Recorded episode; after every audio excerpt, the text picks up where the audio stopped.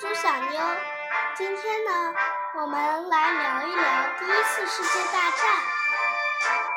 在第一次世界大战前，美国、法国、英国都是比较强的国家，他们抢占了很多的殖民地。后来，德国觉得没有什么地盘好抢了，他就开始打架。他找谁打架？他找美国、英国、法国这些强国来打架。啊，就是要从他们手上去拿殖民地，对吧？对，那德国是怎么开始发展的比较强大的呢？有一个德国宰相叫俾斯麦，他说：“殿下，我们三国都是皇帝说了算，我们一起对付法国吧。哪三国皇帝说了算？德国、德国和奥匈帝国，啊，因为这三个国家都是还有皇帝的国家，对不对？对所以他们都是皇帝说一不二的。对。所以那个时候德国的皇帝他他很信任这个德国宰相俾斯麦的，他就觉得宰相说的很有道理，他啊听了他的决定。啊，所以那个时候那个时候德皇叫做威廉一世，对吧？对威廉一世就觉得俾斯麦宰相说的很对，然后我们就依照我们的宰相说的去做吧。然后威廉一世死了之后，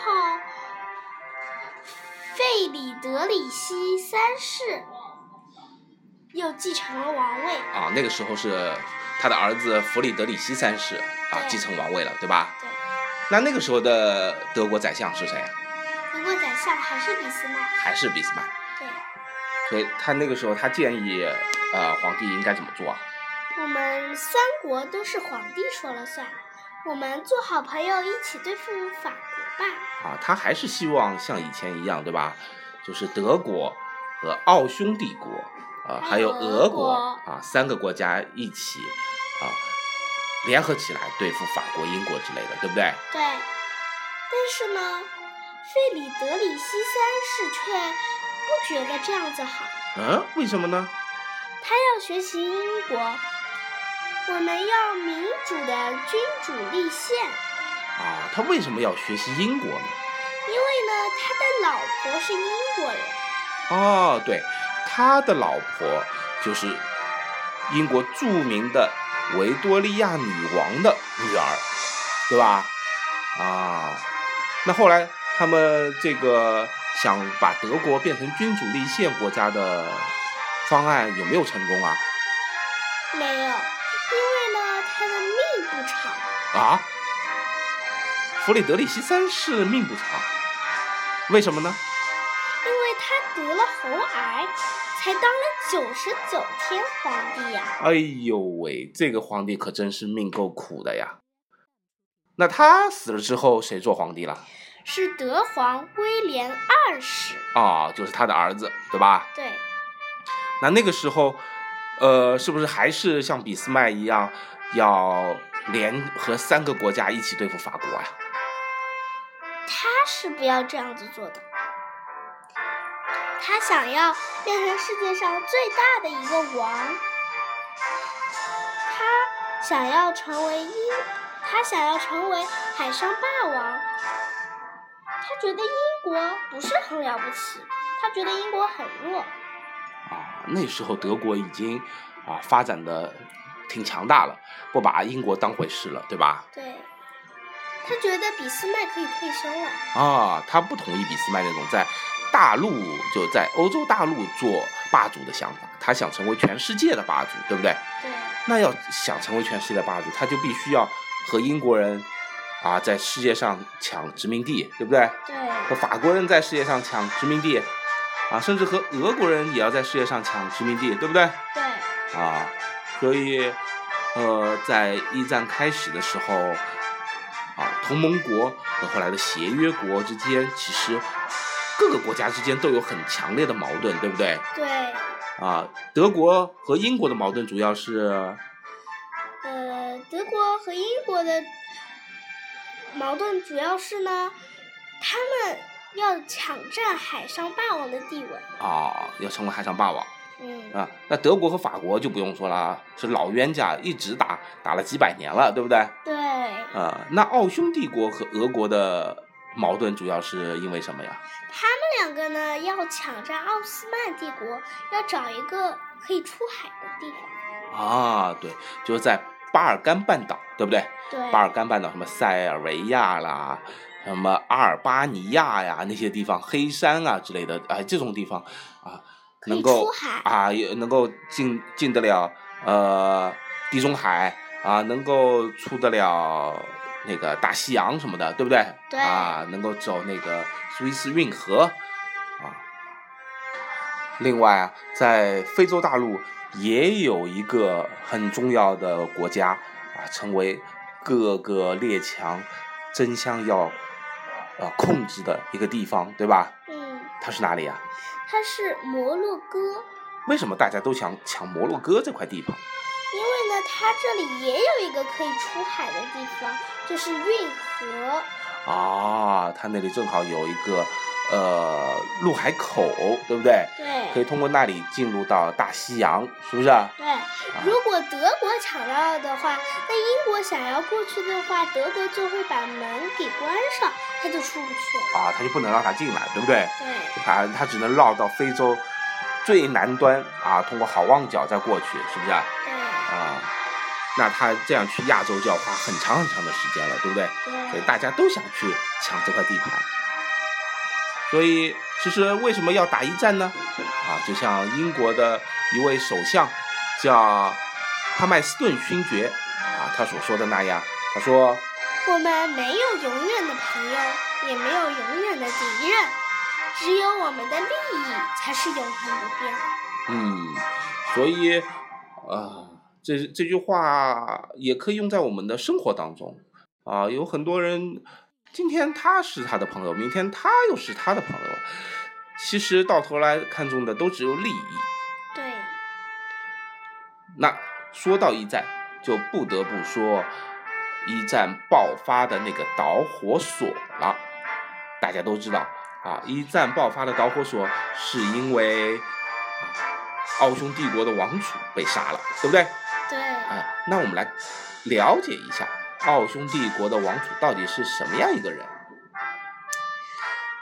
奥匈帝国的王储呢是费迪南大公，他的老婆是霍恩贝格女公爵苏菲，她呢出生于没落的捷克贵贵族家庭，不受皇室喜爱，没有任何地位，后代呢不得继承王位。啊，所以其实这个大公的老婆啊，在皇室里面不太受待见。对，啊，那他们就隔三差五就离开维也纳啊，到国家的其他地方去转悠啊，去视察啊，能够体体现体现他们皇室成员的这个尊贵的地位，对不对？不然在家里老是觉得低人一等。那不舒服。对对对，那那个时候，奥匈帝国的皇帝是谁？奥匈帝国的皇帝呢是弗兰茨。弗兰茨，哎，这个人好像还挺熟的。啊嗯，因为呢，他的老婆是奥匈帝国皇后的伊丽莎白·亚美丽·欧根尼，她呢是著名的茜茜公主。啊，原来这就是茜茜公主和她的老公，对吧？是那个时候的奥匈帝国的皇帝和皇后。那这么说来，费迪南大公就是他们的儿子喽？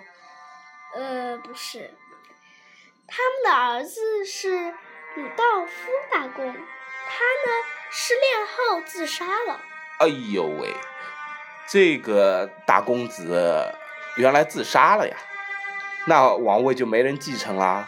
所以呢，就是费迪南大公啦、啊，因为费迪南大公是皇帝的大侄子，对吧？对，啊，所以找了个亲戚来继承他的王位，啊，那他们那次是去哪里呃巡视工作去了？是萨拉热窝。啊，去了萨拉热窝，去参参加一个那个军事演习的巡视，对吧？嗯嗯，啊、他们还一路上玩的挺开心的，啊，不小心被一个叫普林西普的一个啊塞维利亚的一个一个一个青年啊就是逮着了他，一起暗杀啊，对，在在在路边啊，一连开了他几枪啊，把他和他老婆两个人都给杀了，对不对？对，哎可怜，那杀了以后，他们奥匈帝国肯定不同意啦。对呀、那奥匈帝国的皇帝就要报仇了。啊，要报仇了。那那个时候，奥匈帝国皇帝啊，弗兰茨，对吧？就肯定要找塞尔维亚的国王去理论理论了。对，那塞尔维亚那时候是个小国家呀，嗯，他打得过奥匈帝国吗？当然打不过了，奥匈帝国那么大，那怎么办呢？就找了一个更大的国家，谁俄国是他的大哥。啊？原来塞尔维亚是俄国的小弟啊，对他就找俄国帮忙。那他找俄国帮忙，奥匈怎么办？奥匈就找他的联盟国家德国，啊，他就找德国帮忙。那俄国虽然那时候地方比较大啊，但是总的军事呀、技术呀、都是很落后的啊，很真落后。啊。真要和德国打，那真是肯定打不过，对不对？肯定肯定，那在欧洲的其他国家怎么办？欧洲的其他国家，他还问了乔治五世，也就是英国的皇帝，啊，谁问了乔治五世？是德国。啊啊他虽然跟德国说你们打我不管，但是呢，他又跟俄国说老猫子揍他们。哎呦，这英国人真是啊，背地里专门玩阴的，对吧？对呀，啊，又又跟德国说啊，你我我不会插手的，啊，但又背地里让俄国人赶紧去打德国，啊，那等德国他们真的打起来了，英国到底帮谁啊？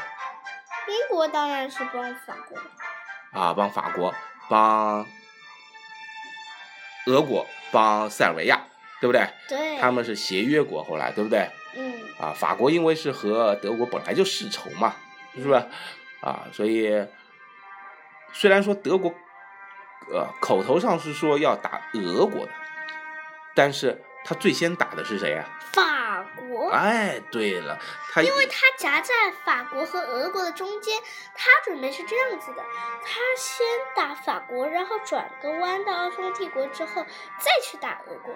不然的话，他是一边打法国一边打俄国。对，那他在中间就变了个汉堡包，变被别人啊乱打，最后肯定吃不消的，对不对？对呀、啊，所以他想先马上把法国给消灭了，再回头去找俄国，因为他觉得呀，当时俄国太落后了，你要打个仗，你最起码得动员半年吧，啊，你要找找人找士兵啊，要造武器，拉到前线，我把法国都已经灭了，啊，我有的是时间来对付你俄国，对吧？对呀、如果我真的和你俄国打线打起来的话，那法国在我背后肯定会打啊，肯定会捅我刀子的，对不对？对呀、再加上上面还有个英国，是吧？嗯，呃，他他，所以德国人想，我先不和你俄国打，我先把法国给干了。那说到这几个大国之间啊发生的战争，如果大家啊在网上能够找到当时各个国家国王的图片的话，会发现，咦，这几个国王长得还都有点像，对不对？对呀、那你知道这是为什么呢？因为啊，威廉二世他的妈妈是玛丽路易斯公主。啊，对，就是我们前面说到的，那个德当了九十九天皇帝的那个德皇的老婆，对吧？对，他的妈妈呢，就是维多利亚女王。啊，那威廉二世应该叫维多利亚女王叫外婆，对吧？对，乔治五世的爸爸，乔治五世就是英国的国王，对吧？对，是爱德华七世。啊，爱德华七世的妈妈就是维多利亚女王。啊，那乔治五世叫维多利亚女王叫奶奶对，然后呢，尼古拉二世他的老婆亚历山德拉·费奥多罗·费费纳王后，她的妈妈是爱丽丝公主，她的妈妈也是维多利亚女王。啊，就是爱丽丝公主的妈妈又是维多利亚女王，所以尼古拉二世的老婆就是他皇，呃，俄国皇后，她的外婆也是维多利亚女王。哎呦，搞了半天，第一次世界大战打仗的各个国家都是都是亲亲戚，对吧？都是表哥打表弟，表弟打表妹，这样的在打，对不对？哎啊，原来是家里在斗的啊。好了，那我们一战的故事先说到这里啊。大家如果有兴趣的话，我们接下来几天还会继续为大家带来详细的介绍啊。我们下一次从哪里开始说起啊？从施里芬计划。啊，就是著名的施里芬计划。好了，想知道后面的事情怎么样？继续锁定我们的节目哦。再见。